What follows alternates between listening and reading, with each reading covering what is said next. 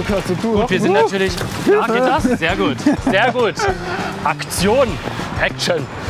Dann behandeln mich so meine alten Nachbarn und so mit so einer Mischung aus so ein bisschen Verwunderung und, und Ablehnung so. Ja, der geht nach Berlin, warum würde man sowas jemals tun? Und so Mitleid.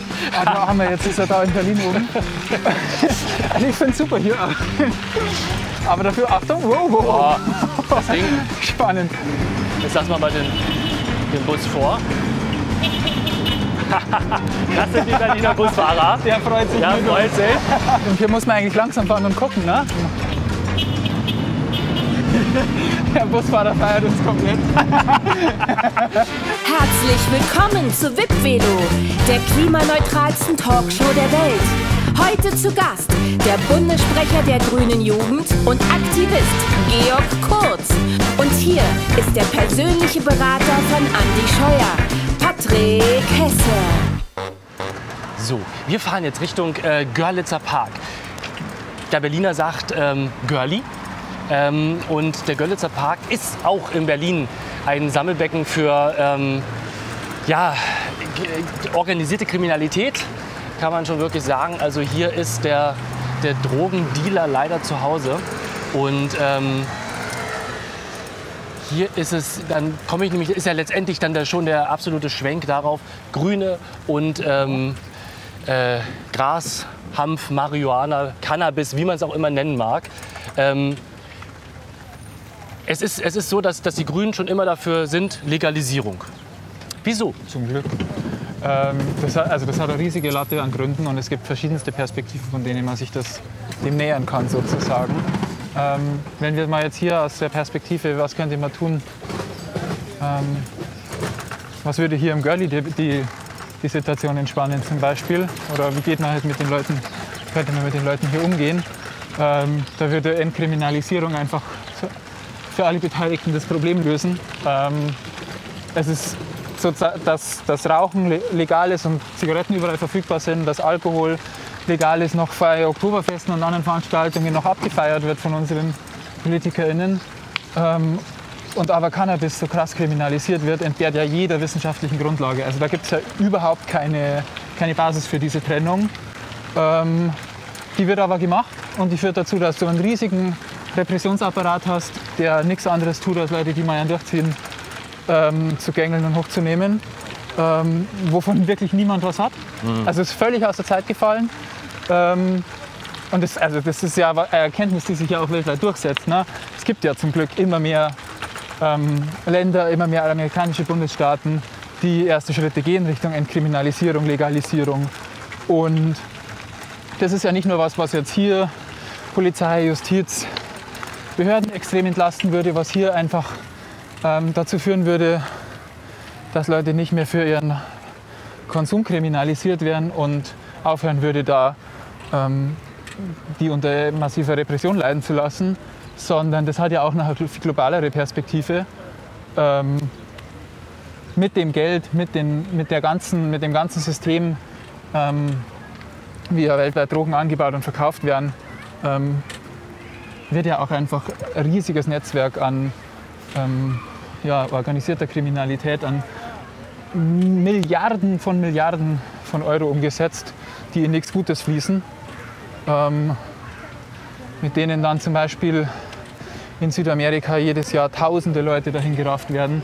Was der Krieg gegen Drogen, Drogen an Leben gekostet hat, ist ein Vielfaches von dem, was Drogen selbst jemals hätten töten können. Ähm, und ich will damit ja gar nicht sagen, dass das alles nur harmloser Spaß ist. Ganz im Gegenteil, wenn man Drogen ernst nimmt und wenn man die Gefahren, die von Drogen ausgehen, ernst nimmt, dann müsste man halt die Betroffenen in den Mittelpunkt stellen und sich angucken, was kann man tun, um Leuten zu helfen, rauszuhelfen. Ähm, was kann man an Präventionsmaßnahmen machen, was kann man machen ähm, an akzeptierender Drogenarbeit, die Leute dabei unterstützt, statt sie eben zu kriminalisieren und sie damit ja immer weiter in die Ecke zu treiben. Das, auch das ist ja wirklich, also es wäre ja kein Zauberwerk. Ähm, und wir haben ja die Erkenntnisse. Also Portugal hat ja vor ein paar Jahren ähm, den Konsum von allen Drogen entkriminalisiert. Ja. Und das Ergebnis ist nicht, dass mehr Leute Drogen nehmen, wie vielleicht manche denken würden, Ja. sondern das Ergebnis ist, dass einfach nur sehr viel weniger Menschen an Drogen sterben. Wäre denn, wäre, Könnte man vielleicht mal was ja, daraus lernen. wäre denn für dich denkbar, nur mal so virtuell gedacht, so rein, ähm, rein theoretisch, es würde äh, nächstes Jahr 2021 eine, eine schwarz-grüne Regierung zustande kommen. Ähm, unter einem, einem Kanzler, mal noch verrückter gedacht, Markus Söder und einem. Vize-Kanzler, Kanzlerin der Grünen. Könntest du dir vorstellen, dass darunter eventuell eine, eine Drogen, ähm, eine, eine, ja, eine Drogenlegalisierung, also eine, eine Hanflegalisierung stattfinden könnte? Könntest du dir das vorstellen? Ich weiß nicht. Ich finde es ja verrückt. Also ich finde ganzen Ich find's ja Gedanken völlig verrückt. absurd. Aber ich glaube, ehrlich gesagt, das wird nur ein Baustein von sehr, sehr, sehr vielen sein, wo wir einfach grundlegend andere Überzeugungen haben. Also, na, die Verhältnisse, die ich jetzt hier gerade die ganze Zeit kritisiere, ja, die sind ja nicht irgendwie vom Himmel gefallen, sondern die werden von Leuten wie Markus Söder gemacht. ja, Und dann wird die Lösung vermutlich nicht sein, einfach mit Markus Söder zu reagieren, äh, zu regieren, sondern dann muss der Anspruch sein, ähm, Mehrheiten zu organisieren, um genau diese Politik zu beenden. ja.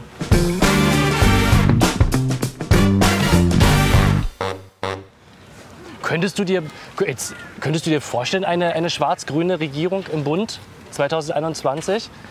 Wäre das, wär das für dich denkbar? Muss, ich glaube, man muss sich halt anschauen, was die Herausforderungen sind, die es zu lösen gibt. Wir stehen vor brutalen Krisen in einem Ausmaß, wie wir das als Menschheit in vielen Fällen nie hatten. Ja. Und ob die CDU, CSU darauf bereit ist, Antworten zu geben, ich sehe es nicht. Weil in anderen, in, in anderen Bundesländern oder in Bundesländern auf Bundesebene, äh, Bundesländerebene funktioniert es ja. Ne? Auf Bundes, äh, äh, Bundeslandsebene kriegen wir auch Rot-Rot-Grün hin.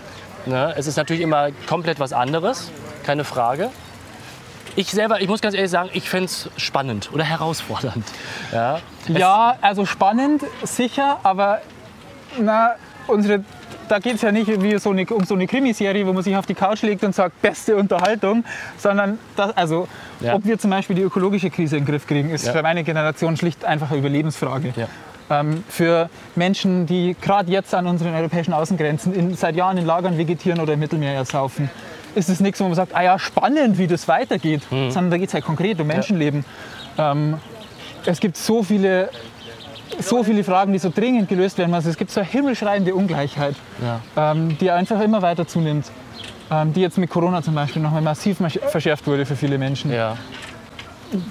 Da ist sozusagen der Ent- Entertainment-Faktor an so einer Regierung ziemlich nachrangig für mich in der Beurteilung. Das ist, Sondern da geht es darum, ob wir diese Sachen gelöst kriegen. Ja. Und Na Ja. gut, es ist ja letztendlich ich ähm, Regierungen, Regierungen und ähm, Koalitionen ähm, wachsen ja theoretisch auch an ihren Aufgaben, würde ich jetzt mal. Also man hatte 1998, weiß ich nicht, siehst du die GroKo gerade so massiv wachsen in den letzten Jahren? also persönlich, ich bin ja, bin ja ein Schröder-Kind. Ich, äh, 98 durfte ich auch das erste Mal auf Bundesebene wählen und ich kann mich noch daran erinnern, Rot-Grün war für viele einfach nur das absolute Schreckgespenst. Es hätte sich niemand vorstellen können, überhaupt, dass diese Regierung überhaupt ein, zwei Jahre durchhält. Alle haben gesagt, dass das wird nichts, das ist einfach zu. Die Grünen waren halt damals auch noch, noch ein bisschen anders als heute, ne, darf man auch nicht vergessen. Und was soll man sagen? Es hat viele Jahre geklappt und ich finde persönlich, viele, viele gute Dinge sind auf den Weg gekommen. Natürlich auch Dinge, die vielleicht suboptimal sind. Ähm, deshalb würde ich halt sagen, ähm, warum soll man nicht auch herausfordernd sagen, okay, vielleicht ist Schwarz-Grün sich näher und kriegen vielleicht sogar gemeinsame Dinge hin. Ich weiß es nicht. Weil Schwarz ist ja durch Angela Merkel letztendlich auch sehr in die Mitte gerückt. Würde ich jetzt- Ich würde mir sagen, die CDU, CSU ist erstens ein bisschen nicht deckungsgleich mit, der, mit Angela Merkel und auch, wenn du sagst, die ist in die Mitte gerückt, was ist denn, was ist denn mit einem weiter so? Mit einem, wir machen einfach alles wie bisher, ein bisschen hiervon, ein bisschen davon. Was ist denn damit gewonnen? Das kann doch nicht das, kann doch nicht das Ziel sein, einfach so ein Status quo, der uns ja gerade einfach völlig an die Wand fährt, möglichst lang aufrechtzuerhalten und zu sagen, wow, toll, wir sind jetzt hier ganz mittig unterwegs. Ja. Ähm, das, ist, also das, das ist ja genau, warum wir all die Probleme jetzt haben, die wir haben. Ähm, Also- halt, also da muss der Anspruch halt sein, ähm, damit Schluss zu machen und, und, und mal jetzt die Wende hinzukriegen. Ja. In ganz vielen Bereichen. Und Was würdest du deswegen dir... muss das Ziel halt sein, äh, Mehrheiten zu schaffen für, für eben genau progressive Parteien. Ja. Was würdest du dir ganz persönlich für eine Koalition 2021 wünschen? Wenn du, wenn du, wenn du den Wunsch frei hättest, die Fee kommen würde, den Wunsch dir freigeben würde, was würdest du dir wünschen? Naja, ich glaube, leicht wird es in gar keiner Konstellation, aber es ist ja schon sehr offensichtlich, dass einfach viele von den Themen, über die wir gerade reden, ähm, die einfach brennen, ähm, dass es da Gemeinsamkeiten gibt zwischen roten, äh, zwischen linken SPD und Grünen und dass einfach da bei vielen, vielen Themen Möglichkeiten gäbe, mal einen Fuß in die Tür zu kriegen und mal anzufangen. Ähm, Also Rot, Grün oder Rot, Rot, Grün wäre für dich eine, eine Option. ja, also natürlich. Ja, ist doch. Was Aber Was natürlich nicht heißt, dass dann nur plötzlich über Nacht nur noch Milch und Honig fließen. Ähm, und, das alles, und das alles total super wird. Kommen wir da raus. Aber Mal wieder bergauf. wie gesagt, ich glaube, der Punkt ist einfach gar nicht, da jetzt irgendwie über lange irgendwelche Farben zu debattieren und zu sagen, hm, aber mit der Partei, hm, aber mit der Partei, wie ist es denn damit? Sondern es muss sich eben festmachen an, Politik muss sich halt festmachen an den Herausforderungen, die es eben zu lösen gibt. Man muss sich eben ganz klar anschauen, okay, was müssen wir tun, um Klimaziele einzuhalten? Was müssen wir tun, um das ähm, brutalste Artensterben, was es seit dem Verschwinden der Dinosaurier gab, aufzuhalten? Ja. Was müssen wir tun, um diese himmelschreiende Ungleichheit in unserer Gesellschaft anzufangen abzubauen? Was müssen wir tun, um den alltäglichen brutalen Rassismus, rechte Netzwerke in Sicherheitsbehörden, Ja. ähm, das Massensterben an unseren Außengrenzen, all die Themen anzugehen. So. Ja. Und dann wird sich daran entscheiden, gibt es da Parteien, mit denen man da zusammenkommt, die auch bereit sind, für diese Veränderung ähm, zu kämpfen. Jetzt müssen wir gucken, wie wir hier durchkommen. Wir fahren mal ein bisschen über Stock. Mit wem kriegt man das hin und wie kann man sich da für Mehrheiten organisieren? Ja, okay. Und an, an diesen Fragen muss ich alles festmachen. Okay. Und nicht, oh ja, aber die SPD finden wir doof. Und wie ist es jetzt hier mit der CDU? Genau. Okay.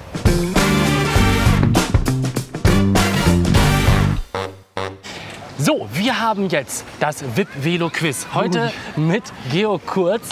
Ähm, und wir haben uns ein wunderschönes Spiel ausgedacht. Ähm, und zwar, wer hat's gesagt, grün oder schwarz?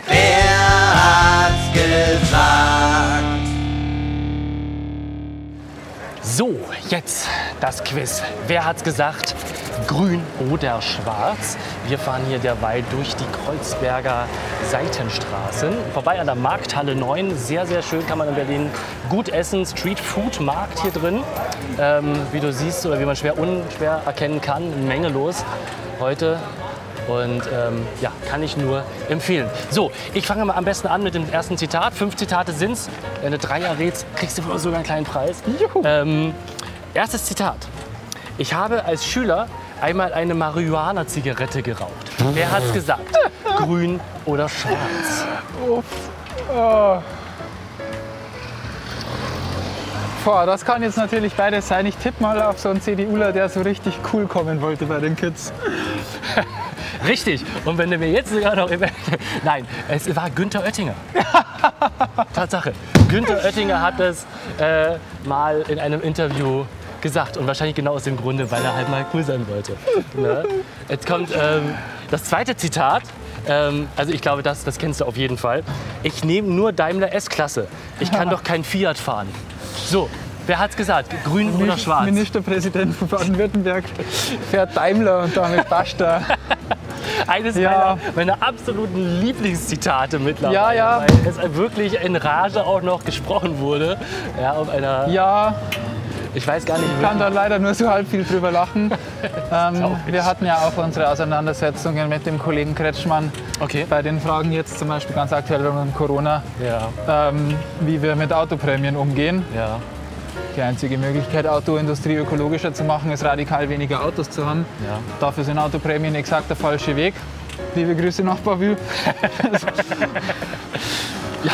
Aber auch absolut richtig erraten. Sehr gut. Jetzt brauchst du ja theoretisch nur noch ein Zitat. Aber Jetzt kommt eines auch meiner, auch einer meiner Lieblingszitate. Wir fahren jetzt hier mal schön mal nach rechts, natürlich rein verkehrstechnisch. So. Ähm, und zwar mit Verlaub, Herr Präsident, Sie sind ein Arschloch. Ah ja, da, ich hoffe, ich setze mich nicht in die Nesseln. Ähm, aber das müsste schon Joschka Fischer gewesen sein. Sehr, das war vor sehr meiner gut. Zeit. Sehr, sehr gut, genau, das war 1984. Und ähm, ich habe es mir auch extra mal aufgeschrieben, damit man hier auch mal ein bisschen Aufklärung betreibt. Es war so ein Zwischenruf letztendlich ähm, an den Bundesvizepräsident, äh, Bundestagsvizepräsidenten Richard äh, Stücklen damals. Na, den Nach- hätte ich jetzt nicht gewusst. ja, nachdem, er, äh, nachdem dieser Jürgen Rehns ausgeschlossen hatte, weil er Helmut Kohl als von Flick freigekauft bezeichnet hatte. Am 18. Oktober 1984. Ähm, ja, Glückwunsch. Erstmal drei Zitate schon mal sehr, sehr richtig. Ich habe trotzdem noch. Lauf. Hast du Lust? Ich habe noch. Ja, ich hab noch wir haben ja noch welche. Bin mal gespannt. So, jetzt müssen wir hier mal. Wir sind wieder mitten im Verkehr. Wir passen aber natürlich auf. Uwe regelt hier gerade Uwe. Uwe unser, unser Kamerakind und Sidekick macht das. Ein schönes Zitat, wie ich finde. Äh, niemand von uns steht unter Denkmalschutz. Weder die Parlamente noch die Regierungen, nicht einmal das Staatsoberhaupt. Kritik muss sein. Grün oder schwarz? Puh, das klingt nach einem Zitat, das man kennen sollte und ich peinlicherweise nicht tue. Ähm, ich würde vermuten, also ich würde vermuten, dass das sogar von einem stabilen CDUler kommen könnte, würde ich mal schätzen. Sehr gut, es war Norbert Lammert. Ah ja, ja. Ja, mal Bundestagspräsident gewesen. Wie, ich Ja. schätze ihn sehr, als Person und als Politiker. Einer der wenigen CDUler in mei- in meiner Ansicht, der wirklich, Dein Moderatorenvorbild? na, oh Gott, weiß ich nicht, hat, hat Norbert Lammert jemals moderiert? Ich weiß. Nein, so ein bisschen, also moderiert ja sozusagen die Debatten im Bundestag, meinte ich. Ah, okay, das kann man natürlich. Aber auch sehr gut. Und Ähm, auch sehr unterhaltsam, muss man tatsächlich sagen. Dann habe ich noch einen sehr schönen. Die SPD muss sich komplett neu erfinden. Sie ist implodiert, wie ein Fernseher. Das Gehäuse steht noch, aber es gibt kein Bild mehr. Wer hat's gesagt? Grün oder schwarz? Das ist auch sowas, was wirklich von jedem kommen könnte. äh, boah, da muss ich jetzt wirklich einfach raten. Rat mal.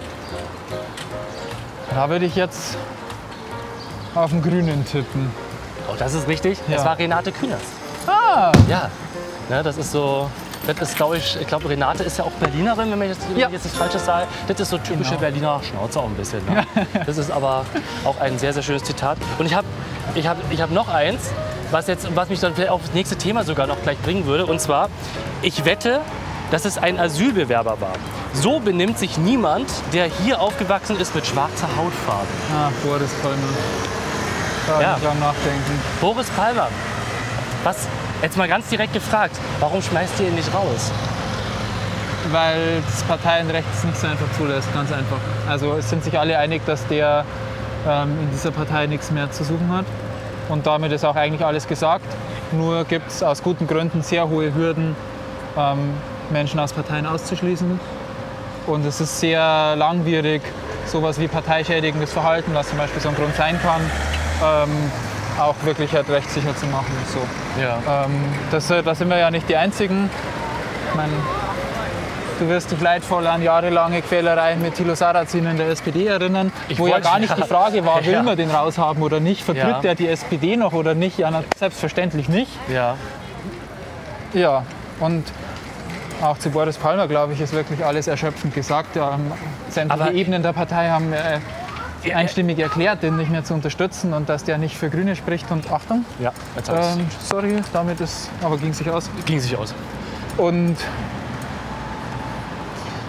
dass jemand aus seinem, seiner schwäbischen Provinz, also aus seiner äh, baden-württembergischen Provinz, da chronische Aufmerksamkeitssucht hat, ähm, ist jetzt nichts, was sämtliche Bundespresse Woche für Woche äh, interessieren muss, ehrlich Nur gesagt. Randinfo, er ist Tübinger Oberbürgermeister ja, ähm, und ist jetzt, sag ich mal, nicht unbedingt in der Position, dass er eigentlich, äh, sag ich mal, in, in wirklichem öffentlich-rechtlichen Fernsehen oder Medien letztendlich eigentlich groß was zu sagen hätte.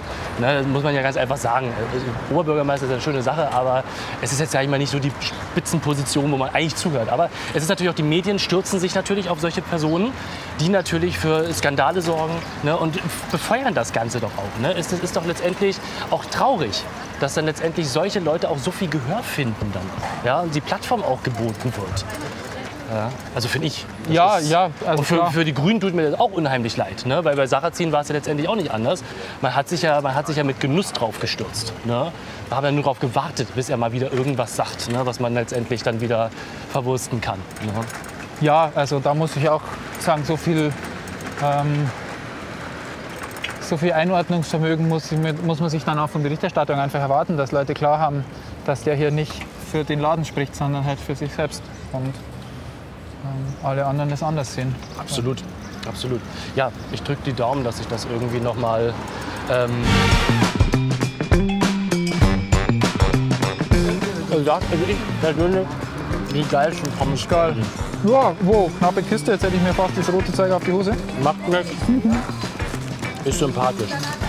Ich habe dann angefangen, Chemie zu studieren, weil na, irgendwie so, keine Ahnung, Dorfjunge, der einfach wenig, äh, wenig wusste von der Welt und irgendwie Chemie kannte ich, hat irgendwie Spaß gemacht in der Schule. Ja. Und ich hatte so ein bisschen so die naive Vorstellung, dass man mit so da cooler Forschung, technischer Lösung irgendwie was beisteuern kann zu bessere Batteriezellforschung und dann läuft es mit der Energiewende und dann kann man hier Lösungen finden für dieses Problem und so. Ja. Ähm, ich war eben so ein, wirklich so ein Bilderbuch-Öko, der so, die Bundesregierung sagt, oh, nö, wir können eigentlich so weitermachen wie bisher.